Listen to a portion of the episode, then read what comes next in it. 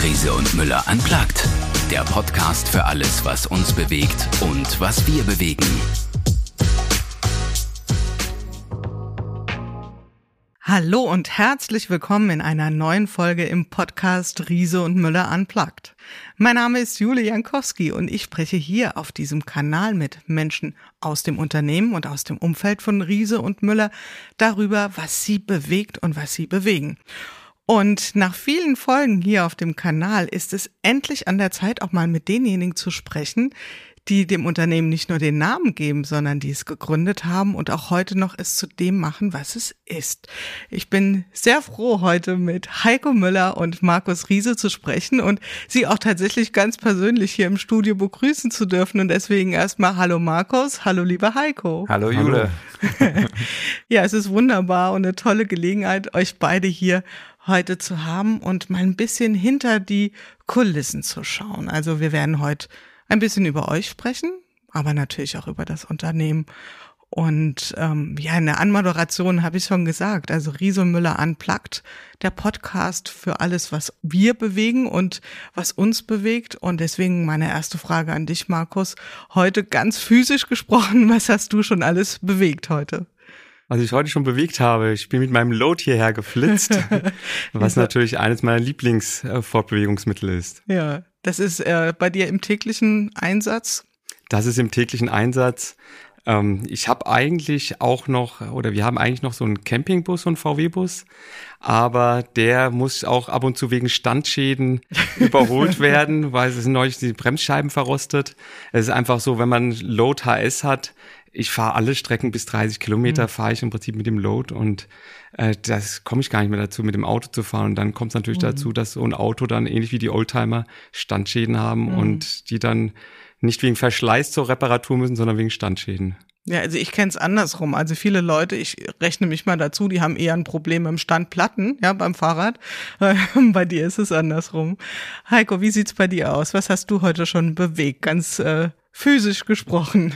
Na, ich hatte ein paar Meetings heute Morgens, ist ja jetzt schon Nachmittag mhm. und ähm, wir haben unter anderem die Preview vorbereitet, in der wir uns ja jetzt gerade hier befinden mit mhm, dem Podcast und ähm, ja, viele Themen aus dem Tagesgeschäft. Also ich bin ja immer noch ähm, stark operativ auch ähm, sozusagen tätig, obwohl wir natürlich Abteilungsleiter haben, die sich um die ganzen Themen kümmern. Aber ähm, ich habe meine Schurfixes und äh, mich interessiert das natürlich immer, was passiert gerade in der Firma, in welchem Bereich ähm, geht gerade irgendwas vielleicht nicht so voran, wie es sein sollte und bin da im permanenten Austausch.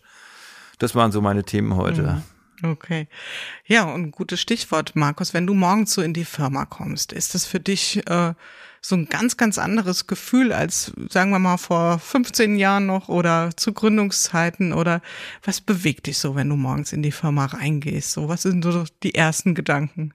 Naja, es ist schon anders, als wir es gegründet hatten. Als wir gegründet hatten, dann bin ich zum Heiko nach Hause gefahren und da hat, als erstes hat mir seine Mutter die Tür geöffnet und äh, da waren wir natürlich zu zweit und haben da ein großes Abenteuer gehabt, weil das natürlich für uns alles Neuland war.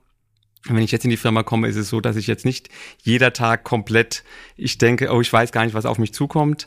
Aber ähm, in einer gewissen Art und Weise ist es gleich geblieben. Ich fahre im Prinzip unten direkt in den Entwicklungswerkstatt rein und bin direkt an der Entwicklung der Produkte von der ersten Minute und bin da in jeden Details mit drin, ähm, so wie es eigentlich der Ursprung oder Riso Müller gestartet ist, dass es einfach um Produktentwicklung ging, mhm. weil wir Ideen hatten, die wir ähm, in Realität umsetzen wollten, die es bisher so noch nicht mhm. gegeben hat. Also das heißt, du bist noch richtig im Maschinenraum tätig. Das ist auch das, was dich fasziniert, höre ich daraus. Also die Faszination das, hatte ich Das nicht ist die Faszination, die äh, mich seitdem ich Kleinkind war, möchte ich mal sagen, mhm. ähm, umgeben hat. Also ich habe mich schon immer für äh, Mobilität, früher als Kind war es einfach das Auto gewesen, was mich wahnsinnig fasziniert hat. Und mhm. ähm, dann mit ähm, auch in der Grundschule an, angefangen, an Fahrrädern rumzuschrauben. Und das ist bis heute geblieben, die Faszination, ähm, dass ich nach wie vor sozusagen Maschinenbauer ähm, von ganzem Herzen bin. Hm, ja, und das ist ja wunderbar, wenn man so einer Leidenschaft folgen kann, einer Faszination und das zu seinem Beruf machen kann. Also das ist nicht vielen Menschen vergönnt. Deswegen, also äh, ich sage das an der Stelle so, äh, betone das besonders nochmal, weil es gibt ja einige Gründungsstories, sind immer interessant, aber manche sagt man, ja gut, wurde ein Unternehmen gegründet, aber ich kann mich erinnern, als ich zum ersten Mal eure Geschichte gehört habe, habe ich schon gedacht, wow, das ist schon ein bisschen so ein, so ein Gründungsmärchen. Ich guck mal rüber zu dir, Heiko. Ihr habt euch ja nicht irgendwo kennengelernt, äh, Markus und du. Und äh, wie kam das dann dazu, dass ihr auf die Idee kamt, eine Firma zu gründen? Gut, wir haben uns kennengelernt ähm, quasi am ersten Tag unseres Maschinenbaustudiums an der TU Darmstadt. Das war 1987 schon. Und ja, wir haben ganz schnell festgestellt, dass wir die gleichen Interessen haben. Und äh, eines dieser Interessen war eben das Fahrrad, das Fahrradfahren, das Fahrradschrauben äh, und so weiter. Und ähm, ja, wir haben auch Fahrradtouren gemacht und sicherlich eine eine Schlüsseltour war äh, 1990, da waren wir in Tunesien vier Wochen, sind dann mit dem Fahrrad durch die Wüste und ähm, ja, da hatten wir natürlich viel Zeit auf so einer langen Tour und ähm, da ist eigentlich so die Idee entstanden zu sagen, komm, ähm, wenn wir fertig sind, wollen wir nicht wie unsere Kommilitonen irgendwo äh, zu den großen Playern äh, der Automobilindustrie gehen. Die haben ja alle davon geschwärmt, beim Daimler anzufangen oder bei Porsche oder so. Aber wir haben gesagt, ach irgendwie, ähm, wir sind so Freigeister, wir wollen uns selbstständig machen, wir wollen was mit Fahrrädern machen, wir wollen wirklich unsere Leidenschaft verfolgen und haben da so viele Ideen. Und ja, die Idee zur Unternehmensgründung ist eben ähm, auf dieser Tour gekommen. Ähm, da hatten wir viel Zeit und ähm, ja, das war so der äh, die erste Idee, die wir hatten. Und dann, ähm, klar, sind ein paar Jahre vergangen bis zum Ende unseres Studiums. 93 waren wir dann fertig. Und ähm, ja, letztendlich äh, konkret wurde es dann, als ähm, Markus irgendwann die Grundidee zu unserem Birdie hatte, ähm, nämlich das, die Grundidee für dieses Faltprinzip des Birdies. Und ähm, der Markus kam da eines Tages mit einem Koffer an, äh, mit einem alten Koffer. Und dann sage ich, na Markus, was machst du da mit dem Koffer? Dann sagt er, ja, er hätte ja mal was gebastelt, das will er mir mal zeigen. So. Und dann macht er diesen Koffer auf und dann ähm, war da praktisch ein, ein Birdie aus Pappe gebaut, aber dieses Faltprinzip, so wie es heute besteht, das war da schon eins zu eins umgesetzt und er faltet es auseinander und sagt, guck mal hier, das habe ich gebaut, das könnte doch ein Faltrad sein, das kann man mitnehmen im Auto, im Zug und ähm, hat trotzdem eine Federung. Das war eben ähm, unsere Idee zu sagen, wenn man schon kleine Laufräder hat, dann braucht man unbedingt eine Federung. Kannst du dich noch erinnern, Markus, was war die erste Reaktion von Heiko, als du da dein, dein Pappkameraden vorgestellt hast? Ja gut, Heiko hat mich ja schon gut genug gekannt, insoweit ähm, war ich das, äh, war ich ja schon natürlich wahnsinnig gespannt auf seine Reaktion, aber ähm, er war von Anbeginn auch gleich, hat dies natürlich sofort verstanden, die Idee, die dahinter mhm. stand. Ähm, und äh, fand von Anbeginn die Idee gut zu sagen, ja, lasst uns das weiterentwickeln. Ähm, das, das könnte was Spannendes werden. So, jetzt ist genau der Moment, wo ich so mir das mal vorstelle. Also mal abgesehen davon, dass ich noch nicht wirklich oft im Leben den Impuls hatte, ein Faltrad zu entwickeln. Aber davon mal abgesehen, eine große Idee. Das ist ja nichts, was man innerhalb von ein paar Tagen oder paar Wochen entwickelt. War das eine Idee, die du die ganze Zeit mit dir so ein bisschen spazieren getragen hast und weiterentwickelt hast? Oder habt ihr euch da schon im Vorhinein immer ein bisschen ausgetauscht und dann hat jeder noch ein Stückchen dazu weiter dazu beigetragen? Also das ist natürlich eine Idee, die über viele Jahre gewachsen ist. Ich meine, ich habe in der Grundschule angefangen, an Fahrrädern zu basteln, an herkömmlichen. Ich habe mit mit 14 angefangen, eigene Fahrradkonstruktionen zu machen. Dann haben wir zusammen Maschinenbau studiert, um sozusagen, ähm, und da automatisch kommt dann der Gedanke, wie kann ich das erlernte Wissen, was sozusagen dies von Hochtechnologik, die man in der Universität lernt, ähm, auf das Fahrrad anzuwenden. Mhm. Und das ist natürlich ein Entwicklungsprozess, der sehr lange gedauert hat. Und davor gab's vor dem Birdie gab's unzählige Entwürfe schon von, von Faltrad, also jetzt nicht alle, natürlich nicht alle geschweißt, aber ein paar davon auch geschweißt als Prototyp zum Ausprobieren, viele davon nur auf dem Papier. Und ähm, bis dann wirklich so ein Konzept wie das Birdie entstanden ist, wo man dann wirklich gesagt hat, ja, zum ersten Mal, ja, das könnte wirklich, das ist wirklich neu und hat sein, da gibt es einfach technische Gründe, warum das sozusagen besser ist als andere Sachen, weil zum Beispiel kein Fallschirm mehr im Hauptrahmen ist und weil man die Drehpunkte der Federung gleichzeitig zum Falten nutzt, wo man sozusagen etwas doppelt nutzt, was eh vorhanden mhm. ist und dass das möglichst leicht und steif wird, ähm, damit man gute Fahreigenschaften und gleichzeitig gut transportieren kann. Mhm. Ähm, ja, das entsteht nicht über Nacht sowas. Wollte gerade sagen. Und das war von daher wahrscheinlich auch nicht eine Riesenüberraschung, dass äh, Markus genau an dem Thema gearbeitet hat für dich, aber das Ergebnis dann schon. Und dann seid ihr in die Garage eingezogen. Genau, dann sind wir, äh, dann haben wir gesagt, okay, das müssen wir jetzt mal bauen, das müssen wir mal fahren. Und haben dann erstmal angefangen aus ähm, alten Fahrradrahmen, alten Komponenten, die wir irgendwie im Bestand hatten, ähm, die ersten Prototypen oder den ersten Prototypen zu bauen, um mal einen Fahrversuch zu machen. Und das war eigentlich schon recht vielversprechend. Also gerade diese Federung hat schon erstaunlich gut funktioniert. Wir sind da über Kopfsteinpflaster gefahren und haben gesagt, boah, das federt echt gut, ja, ähm, das scheint zu funktionieren. Und dann ging's weiter. Dann haben wir uns ein Aluschweißgerät gekauft ähm, und haben da dann mal richtig mit ordentlichen Aluprofilen das Ganze gebaut. Das war dann natürlich schon äh, deutlich schicker und auch eher mal vorzeigbar ähm, haben damit dann ähm, 1993 auch einen Sonderpreis bei dem äh, bei einem Innovationspreis, bei einem mhm. hessischen Innovationspreis gewonnen und ähm, ja, mit dem Preis ähm, sozusagen als Rückenwind äh, haben wir dann im ähm, Herbst 1993 einen Stand gebucht auf der Eurobike. äh, das war natürlich äh, völlig improvisiert. Ähm, da waren wir gerade am Ende unseres Studiums und ähm, standen natürlich vor der Entscheidung, was machen wir denn jetzt? Ähm, theoretisch mit dem Diplom in der Tasche können wir uns irgendwo bewerben. Aber wir haben gesagt, nee, wir verfolgen das weiter. Wir haben diesen Stand gebucht, haben da ausgestellt und die Resonanz war gut. Wir haben also viele positive Rückmeldungen gekriegt. Die Leute haben schon gefragt, ja, wann kann ich das kaufen und was kostet das und so weiter. Das war natürlich alles noch ein bisschen schwierig mit, mit diesen Prototypen. Aber ähm, ja, wir sind dann dran geblieben und haben ähm, das Rad äh, noch weiterentwickelt, ähm, an vielen Details noch gearbeitet und sind dann gleichzeitig auf Produzentensuche gegangen.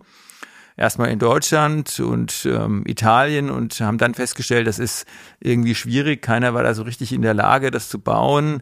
Und ähm, das erschien vielen Produzenten zu kompliziert. Die haben da unglaubliche Preise aufgerufen, was das kosten würde, wenn man das baut. Und ähm, ja, eigentlich der, der durchschlagende Moment war eigentlich dann 1994, nämlich ein Jahr später auf der Eurobike, wo wir wieder mit einem weiterentwickelten Prototyp standen und dann kam ein Taiwanese zu uns auf den Stand und ähm, man muss sagen, die Welt damals war ja gefühlt kleiner als heute. Wir hatten eigentlich noch nie mit Asiaten irgendwie Kontakt gehabt und ähm, das, es gab auch kein Internet und gar nichts, ja. Und da stand dieser Taiwanese und sagt ähm, und fragt uns bezüglich diesem Fahrrad und ähm, guckt sich das an und dann sagt er, I want to build this bicycle. und ähm, haben wir gesagt, der ist ja spannend und dann hat er uns erzählt, was er eben macht. Er wäre der George Lin und er wäre aus Taiwan und ähm, er hätte die Firma Pacific Cycles gegründet und würde sich spezialisieren auf vollgefederte Mountainbikes und ähm, hat aber Kunden für ein solches Faltrad, äh, vor allen Dingen in Japan und er könnte sich vorstellen, damit uns eine Kooperation einzugehen und dieses Rad für uns zu bauen.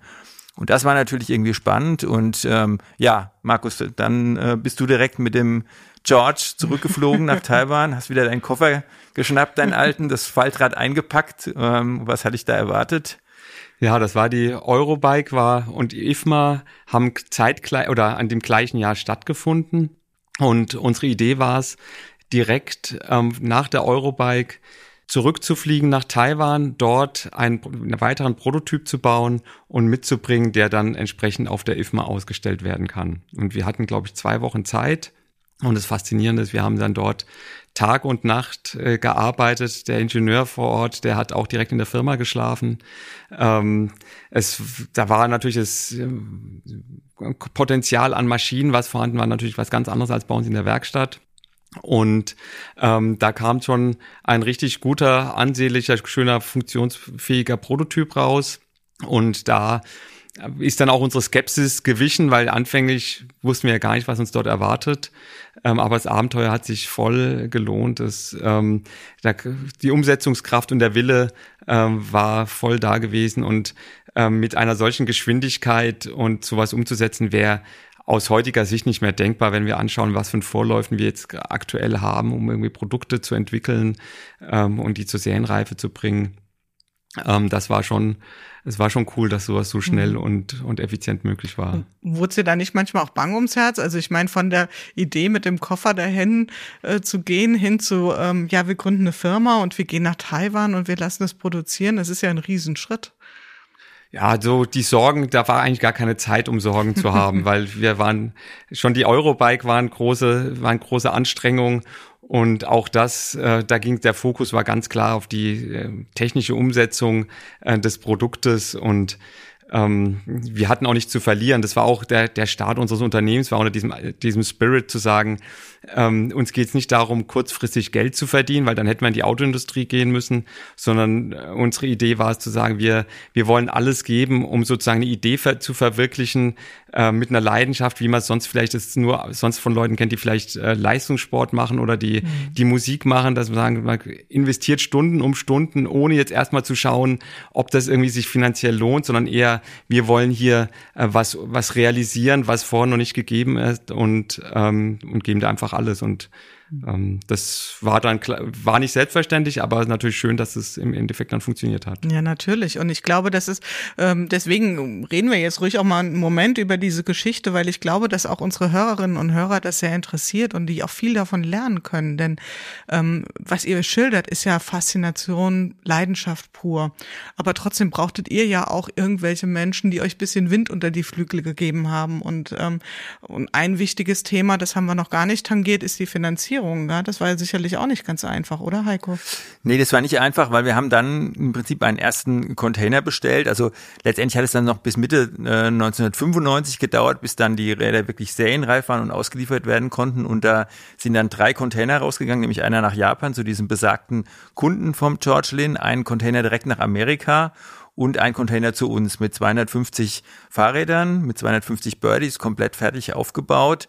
Und ähm, also das Interessante ist, dass wir ja wirklich auf drei Kontinenten gestartet sind. Also unsere Internationalisierung, die wir ja nach wie vor immer noch als großes Ziel haben, die ging eigentlich vom ersten Moment an los. Das ist wirklich eigentlich lustig, dass sich da irgendwo ähm, irgendwo der Kreis schließt. Ähm, und Finanzierung, klar, wir mussten quasi dieses Geld äh, besorgen, um diese ersten 250 Räder zu finanzieren. Und ähm, obwohl da schon äh, viele von diesen Rädern verkauft waren, weil wir dann tatsächlich schon Händler gefunden haben, die gesagt haben, ja, ich bestelle so ein Rad, ähm, waren die Banken also nicht so ohne weiteres bereit, da ähm, entsprechenden Betrag äh, springen zu lassen. Und ähm, das ging also nur über eine Bürgschaft. Und die Bürgschaft, äh, die haben wir von unseren Eltern eingeholt was schon so ein bisschen Harakiri war, weil unsere Eltern quasi auf ihre Einfamilienhäuschen da Bürgschaften aufgenommen haben von jeweils 100.000 Mark ähm, pro, pro Eltern. Ähm, und es war dann völlig klar, dass wir waren da quasi zum ähm, Erfolg verdammt. Also das hätte nicht schiefgehen dürfen, weil sonst hätten uns unsere Eltern wahrscheinlich irgendwie, keine Ahnung, ich weiß nicht was. Aber die haben uns voll vertraut. Das ist ja letztendlich das, die positive Nachricht. Die haben uns voll vertraut mhm. und haben gesagt, äh, dass ihr macht das schon, das klappt schon, ihr kriegt diese Bürgschaft und ähm, ihr könnt mal loslegen und dann, äh, ja, dann das muss klappen, ja, ganz klar. no option. no option to, uh, to fall, genau. Ja. Ähm, ja, und das war die Ansage. Und ich glaube, das hat uns natürlich auch ein Stück weit ähm, ähm, motiviert auf der einen Seite, aber auch auf der anderen Seite uns natürlich auch ein, im positiven Sinne Druck gemacht, dass das Ding jetzt hier funktionieren muss. Also da gab es wirklich keine Chance, dass das quasi nicht funktioniert. Und wenn man mit so einer Einstellung rangeht, dann äh, ja, dann hat man glaube ich auch ganz gute Chancen, dass es dann eben funktioniert. Und ähm, ja, ich habe neulich auch vor vor Gründern äh, von der TU Darmstadt oder vor potenziellen Gründern gesprochen, habe ich da auch gesagt, dass das ist genau das, was wir gemacht haben, nämlich wenn man an eine Idee glaubt, das wirklich umzusetzen und nach vorne zu gehen, das ist eigentlich das, was am Schluss erfolgsversprechend ist. Also man darf da nicht lang zaudern oder sich nicht lang überlegen, wie der Markus auch schon gesagt hat, kann ich mir das jetzt leisten und so weiter ähm, und, und wie viel Geld muss ich da jetzt verdienen? Das sind, glaube ich, die falschen Fragen am Anfang.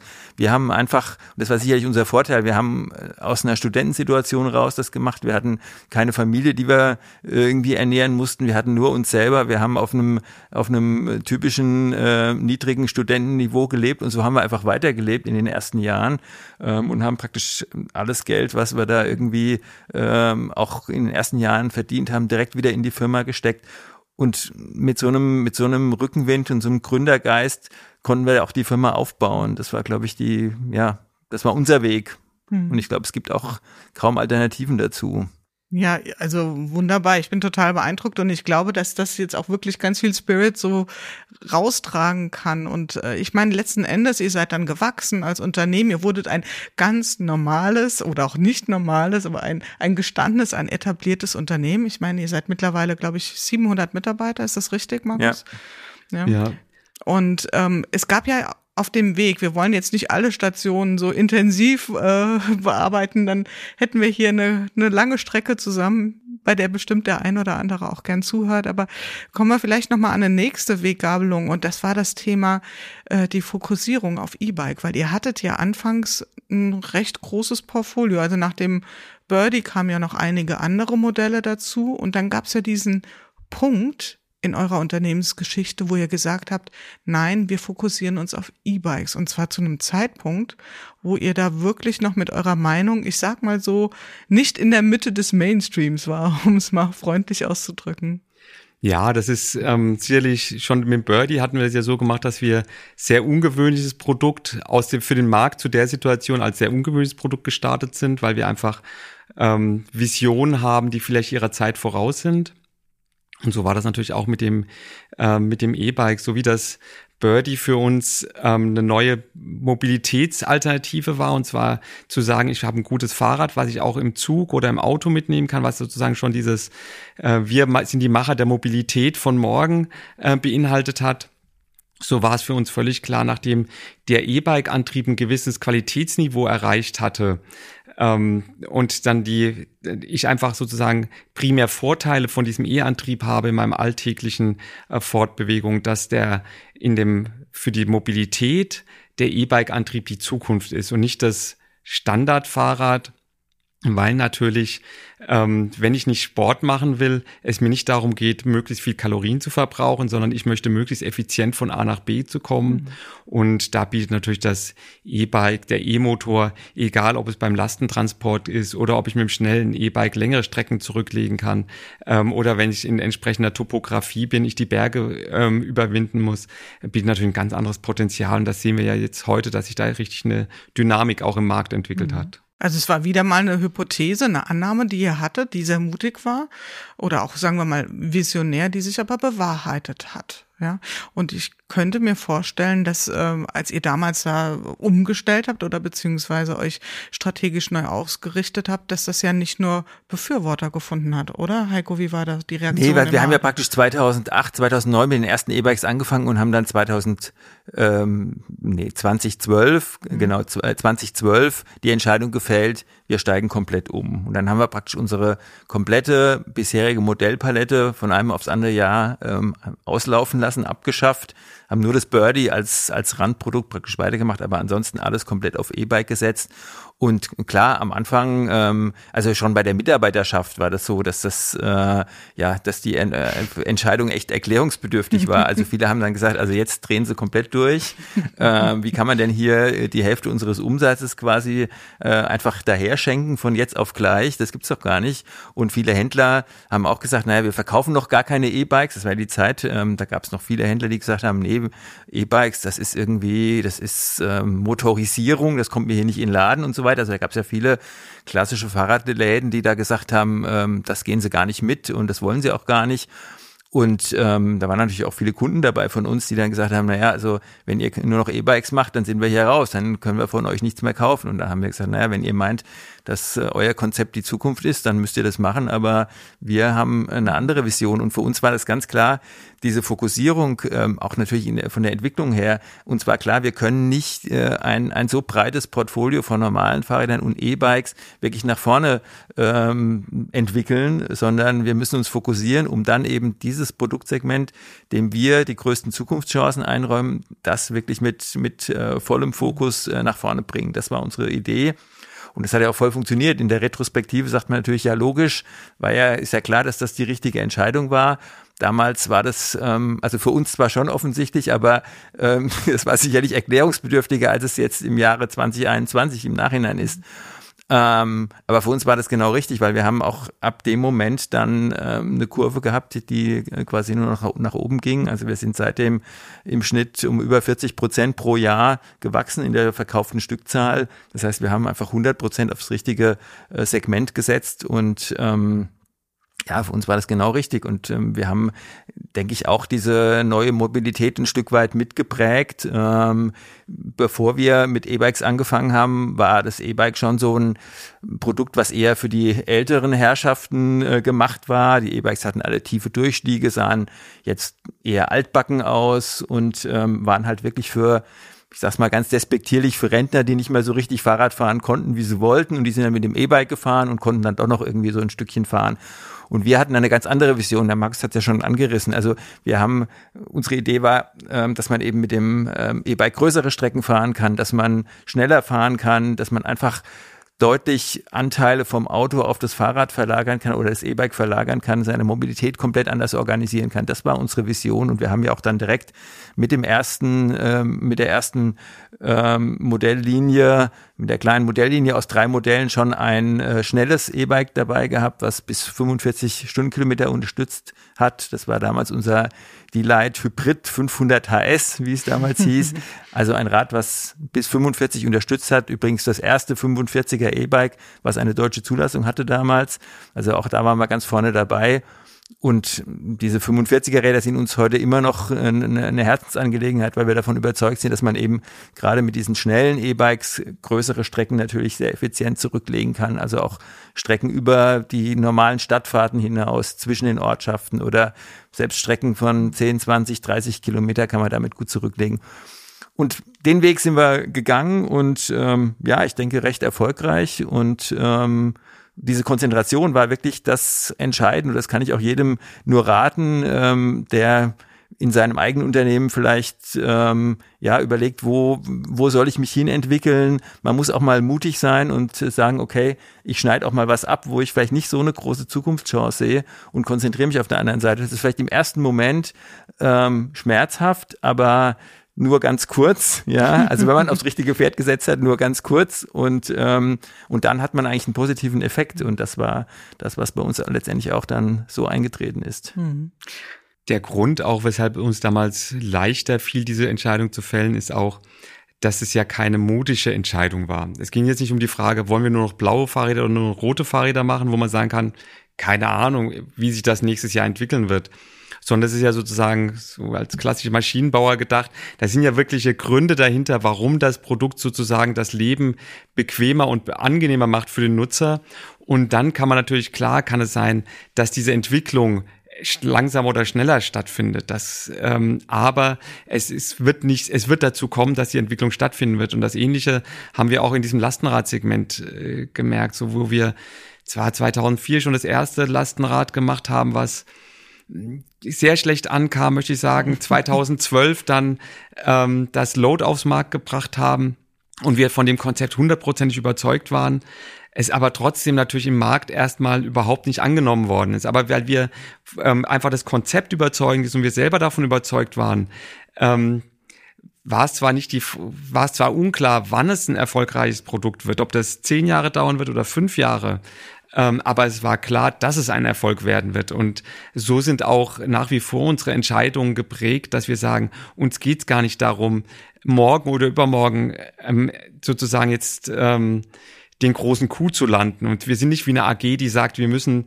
ähm, das nächste Jahr Stichpunkt, da müssen wir den maximalen äh, Gewinn erwirtschaften, sondern wir können natürlich als sehr langfristig denken und wollen da Visionen machen, umsetzen, wo wir sagen, ja, das das verbessert wirklich die Mobilität und dadurch können wir einen Beitrag leisten, wo es den Leuten Spaß macht, aufs Auto zu verzichten, weil halt wieder technisch Dinge viel besser gelöst sind und in der Praxis man es sofort spürt, weil man besseren Wetterschutz hat, weil man bessere Sachen transportieren kann, weil man es einfach viel mehr Spaß macht in der Benutzung. Und das ist dann schön, wenn man dann das Feedback auch von Kunden bekommt, die es dann selber erleben und nachvollziehen können und dann davon sagen, ja, das hat mein Leben bereichert, so wie es mal eine Bekannte hier aus dem, aus dem Altstadtgebiet gemeint hatte, alleinerziehende Mutter, ja, das Load ist nach der Waschmaschine das wichtigste, äh, mein, mein wichtigstes äh, Hilfsgerät. Und das ist toll, wenn man vor der Spülmaschine landet mit seinem Produkt, dann kann man sagen, das ist schon ziemlich, ziemlich weit vorne. Und ähm, als ich das auch anderen erzählt habe, konnten mir auch bestätigen, dass viele das auch sehen, dass sie eher auf die Spülmaschine verzichten würden als aufs Load im Haushalt. Ähm, und dann, dann weiß man auch, dass es sozusagen das, ähm, das richtige Produkt ist. Also alles richtig gemacht. Ja, und ich erkenne da schon ein Muster. Also es sind schon immer, ich finde schon, also das, das Etikett äh, dürft ihr euch gern mal an die Schulter heften, nämlich mutig zu sein und visionäre Entscheidungen zu treffen, weil, äh, wie ihr ja auch richtig sagt, man, man weiß es schlicht doch nicht, wie wird der Markt reagieren. Und äh, das klingt jetzt alles ziemlich idealtypisch. Und es gibt doch ganz sicher auch mal Momente, Heiko, ich schau mal zu dir rüber, wo ihr beide euch nicht einig seid. Oder seid ihr so synchron gedanklich unterwegs, dass ihr immer auf die gleichen Ideen kommt und die gleichen Ansichten habt? Ich kann es mir kaum vorstellen. Nee, sicherlich nicht, aber ich finde schon, und das zeigen ja auch die, die 28 Jahre ähm, unserer Unternehmensgeschichte, dass eigentlich durch den, durch den Austausch, den wir haben, teilweise natürlich auch mal ein kontroverser Austausch, wir immer zu einer guten Lösung kommen. Und ich glaube, wir haben gegenseitig das Vertrauen, dass wir, dass wir eben durch eine, eine gute Diskussion, durch auch eine gute, ähm, äh, sagen wir mal, Diskussionsebene, die wir immer haben, immer zu guten Lösungen kommen. Das ist, ähm, ich glaube, das macht uns aus. Also ähm, natürlich haben wir mal ähm, auch mal unterschiedliche Ansichten, aber das finde ich auch gerade gut. Also äh, wir, wir beleuchten unterschiedliche Aspekte. Der Markus hat vielleicht eher mal technischere Aspekte, die er in den Vordergrund stellt. Ich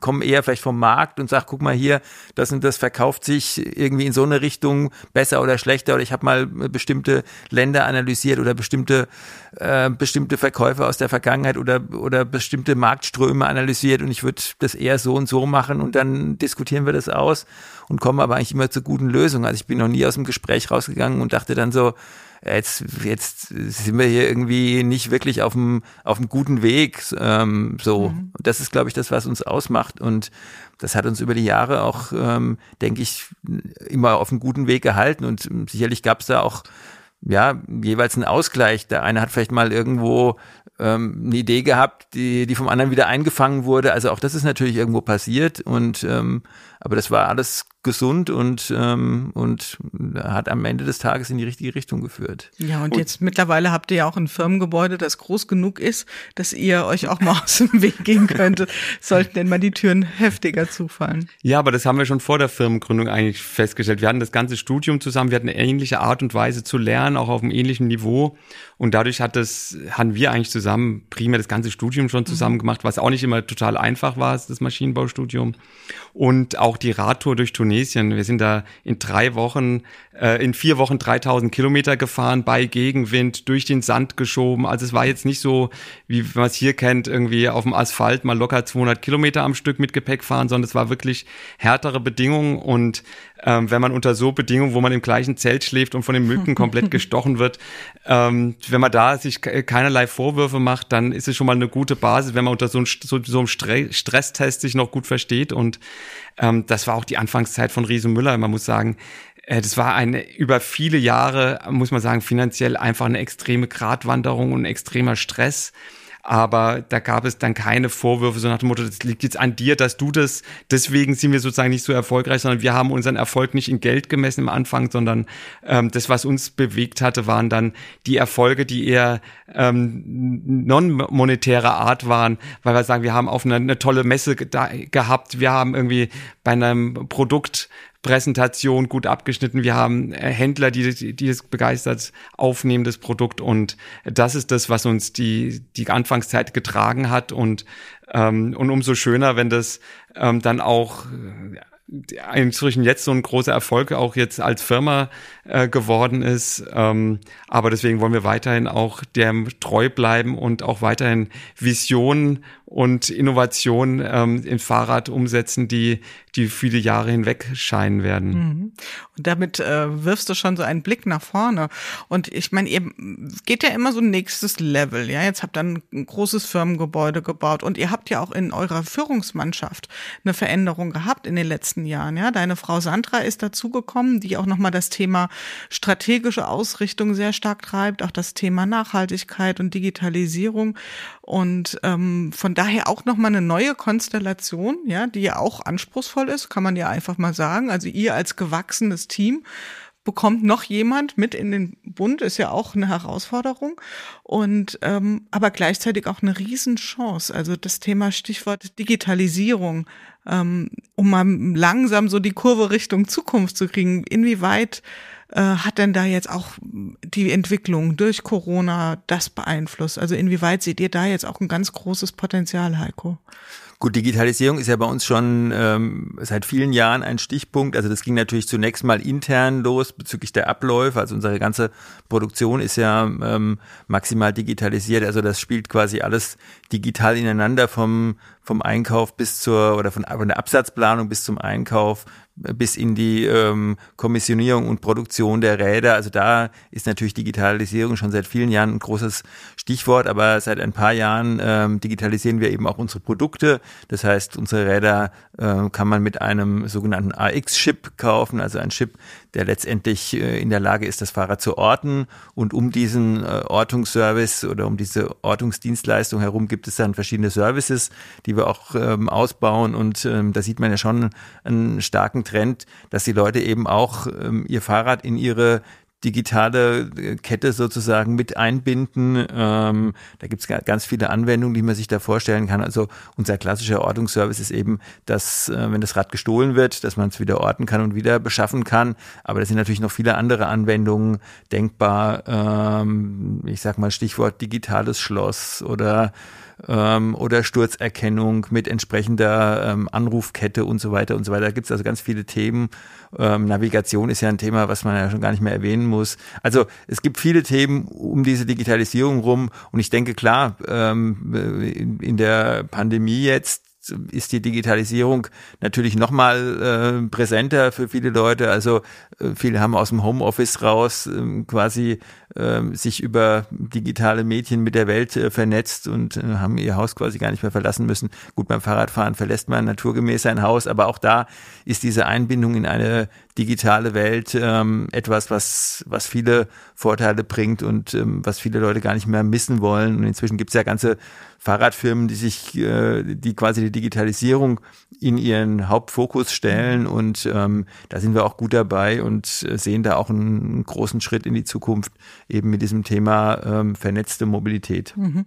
Und Stichwort Mobilität, du hattest es, glaube ich, eben auch schon mal gesagt, Markus, also dass ihr euch auch so ein Stück weit schon von dem, wie soll ich sagen, Fahrradunternehmen äh, emanzipiert habt, also schon größer denkt als nur Fahrrad, sondern sagt, wir sind äh, Mobilitätsmacher, ja, also wir wollen größer denken, wir denken in Mobilitätsmöglichkeiten.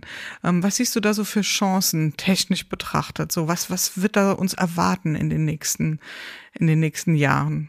Ja, also ich denke, ähm, ganz richtig, wir orientieren uns da eher an der Automobilindustrie als an der Fahrradindustrie bei dem Gedanken, wir wollen einfach ein effizientes und ähm, Produkt haben, was Fahrfreude vermittelt, sodass die Leute damit wirklich ihre Mobilität darstellen.